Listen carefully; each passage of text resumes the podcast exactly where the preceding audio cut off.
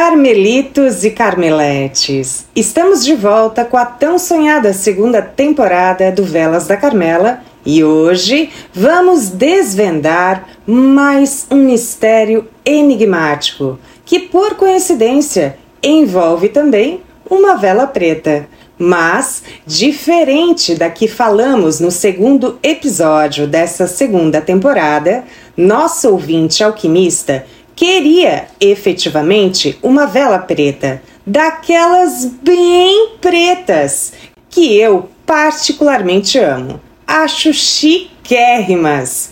Porém, o que era para ser uma simples misturinha colorida se tornou um desafio daqueles de cinema. Vem conhecer a história da vela que era para ser preta, ficou azulada, acinzentada e depois de quebrar muito a cabeça da Fer, chegou ao preto total e intenso com truques alquímicos bem basiquinhos de colorimetria.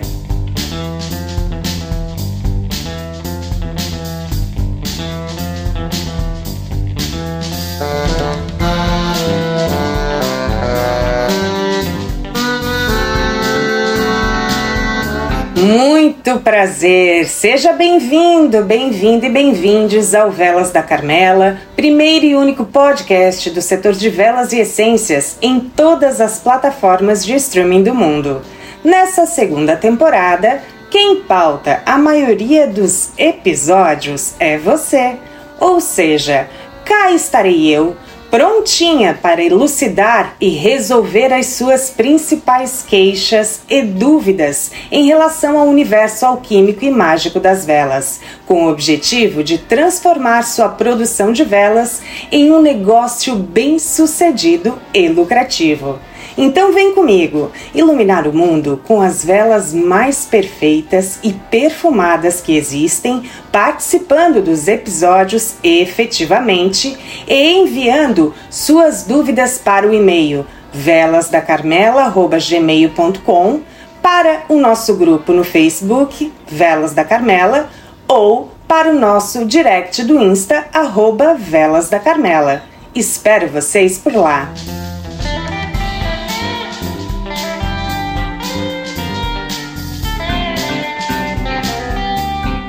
Para quem está chegando por aqui agora, sou Patrícia Rocha Patrício, mãe por vocação, jornalista e publicitária por formação, cientista por hobby, alquimista por paixão e hiperativa por natureza. E minha missão por aqui é bem nobre: ser a repórter das velas, das essências e dos dramas, porque eu adoro um drama e quem me conhece sabe muito bem disso e trazer o melhor conteúdo que existe made in Brasil para você fazer velas de altíssima qualidade.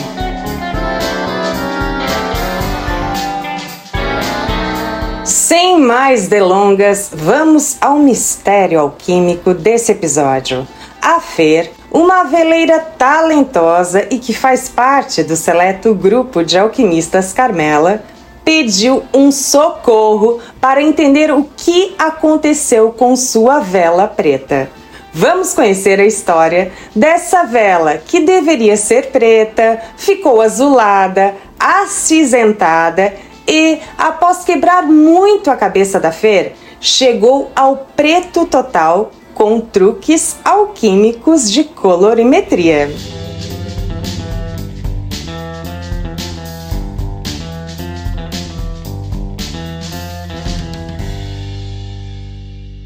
E vamos ao relato da Fer. Oi, Pati, me dê um help aqui, por favor, porque eu não estou entendendo mais nada.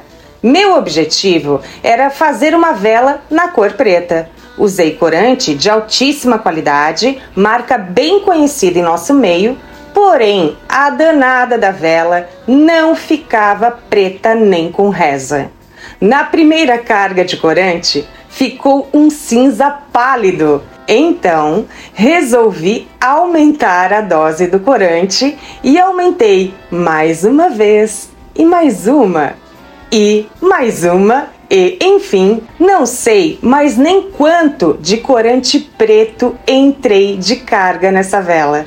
Só sei que o resultado não chegava ao preto de jeito nenhum.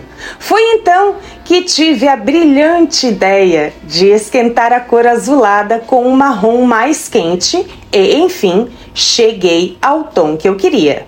Até aí, tudo bem, né, Pati? Deu trabalho? Deu, mas tudo certo. Fiquei feliz com o resultado. Porém, na hora de acender, a chama ficou descontrolada e altíssima.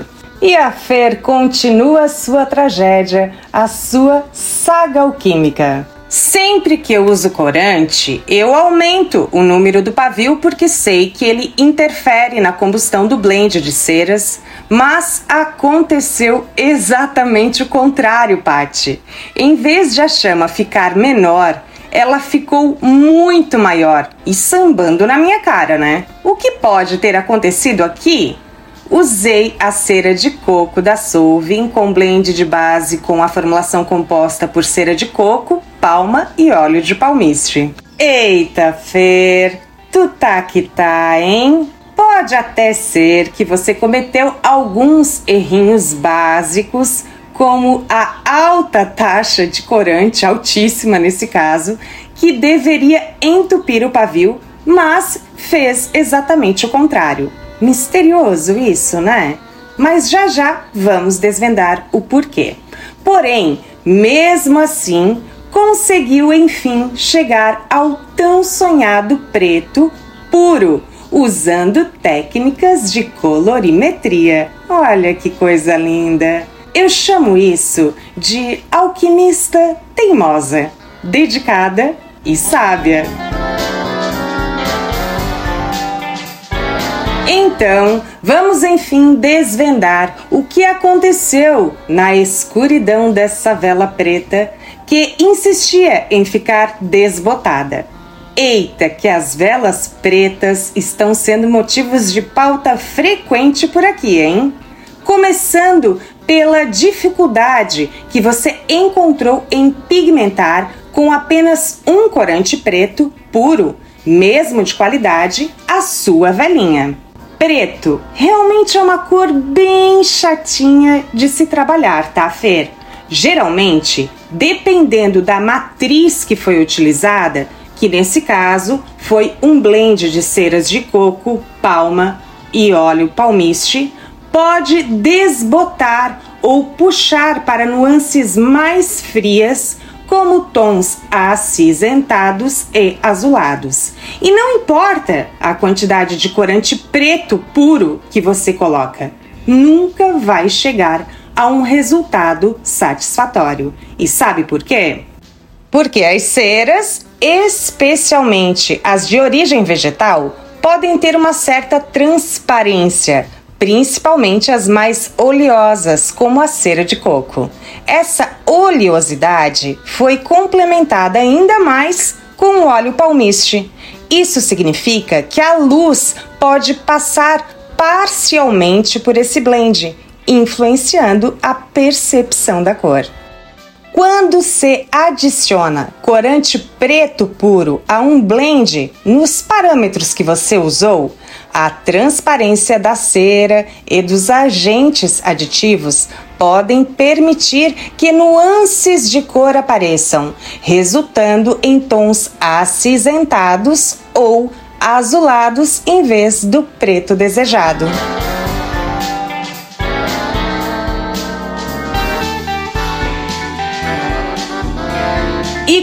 Ao índice de refração, refração, gente, e não retração, ok? Cada material tem um índice de refração que determina como a luz se propaga por meio dele. Se o índice de refração do corante não estiver alinhado com o índice de refração do blend de ceras e agentes aditivos, isso pode afetar a aparência da cor. Em algumas situações, mesmo adicionando uma quantidade considerável de corante preto, que não indico, o índice de refração desse corante pode não ser adequado para a matriz dos elementos do blend, resultando em uma cor que não atinge a profundidade desejada.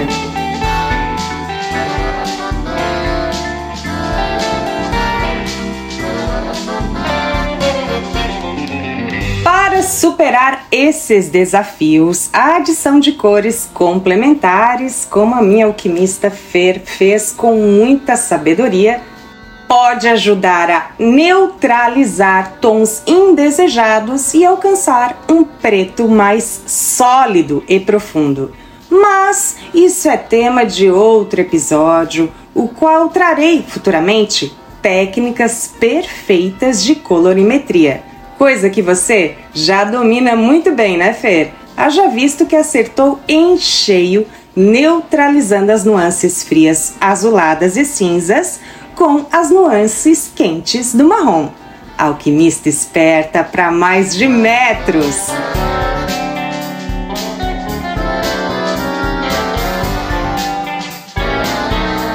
Porém, nem tudo são flores, né, Fer? Pelo visto, a vela teve uma sobrecarga e põe sobrecarga nisso decorantes. Você disse que tinha aumentado em muito a quantidade de corante preto e somente após decidiu esquentar o tom com o corante marrom. Então, além de excesso de corante preto, ainda temos a sobrecarga do marrom. É corante demais, Fer. Assim, em vez dessa mistura exótica e alquímica oferecer desafios para ser sugada pelo pavio, a mesma fluiu como nunca, fazendo espetáculos dançantes em forma de uma chama alta, sedutora, cintilante, intensa e descontrolada. Qual a lógica disso se deveria ser exatamente o contrário? Bem, vamos lembrar do que é uma vela. Vela nada mais é que uma dispersão homogênea de elementos com base oleosa.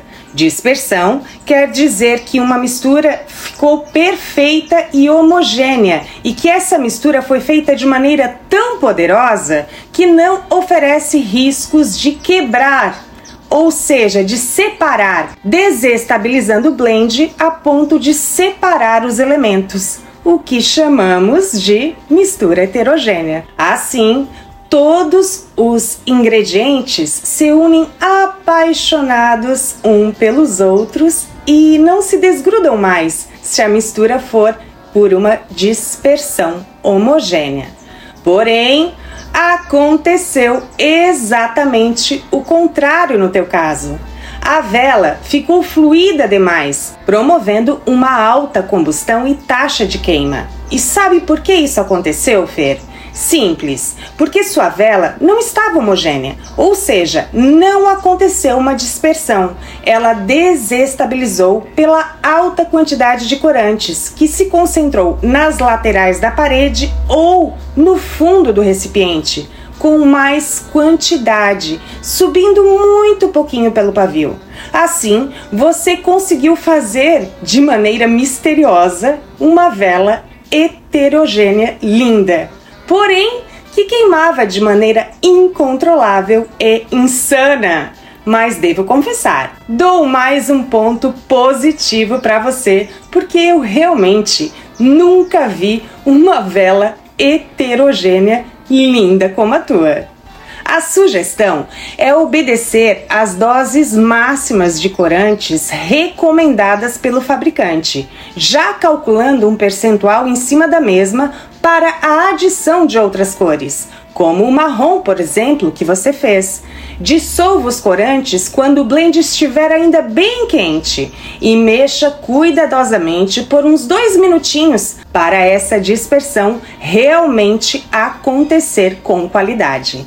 Nesse meio tempo, a cera já vai esfriando e daí basta fazer o lance a quente junto à essência, ó, tudo certo. Não se esqueça, Fer, que a partir do momento que a sua vela entra em um equilíbrio de dispersão de maneira perfeita, homogênea e unida, a probabilidade é que a mesma ofereça desafios ao pavio. Isso eu falo quando se usa corantes ou essências muito viscosas ou ainda a tal da mica. Nesse caso, use uma numeração maior do mesmo modelo de pavio para suportar a alta carga de elementos. E não esqueça que o tipo de cera que você está trabalhando tem uma alta carga de gordura e, naturalmente, é mais transparente e com alto índice de refração. Assim, cores intensas são bem difíceis de chegar, viu? Para esse caso, aconselho blend com ceras mais opacas que contenham em sua fórmula a branca como a neve soja e palma. E você, carmelitos e carmeletes, sabiam que a transparência e o índice de refração de um blend de ceras interfere na pigmentação das suas velinhas? E mais, sabiam que dá para esquentar ou esfriar uma cor com outras cores? Contem para mim aqui nos comentários desse episódio na caixinha de perguntas logo abaixo do mesmo. A você, Fer, gratidão por compartilhar comigo suas dificuldades e espalhar as mesmas para outros ouvintes afoitos em conhecer os mistérios alquímicos mais desafiadores que existem. Entender o porquê os mesmos acontecem e como os mesmos acontecem. E mais ainda, como resolvê-los, né? A Fer é uma carmelete carioca pra lá de especial que eu guardo no lado esquerdo do meu peito ó, faz muito tempo e que faz velas extremamente perfumadas e de altíssima qualidade. Convido vocês a conhecer o trabalho dessa musa de Copacabana e das velas no Insta arroba a.magio. Bom, por hoje é isso. Um beijo enorme e iluminado e até o próximo episódio.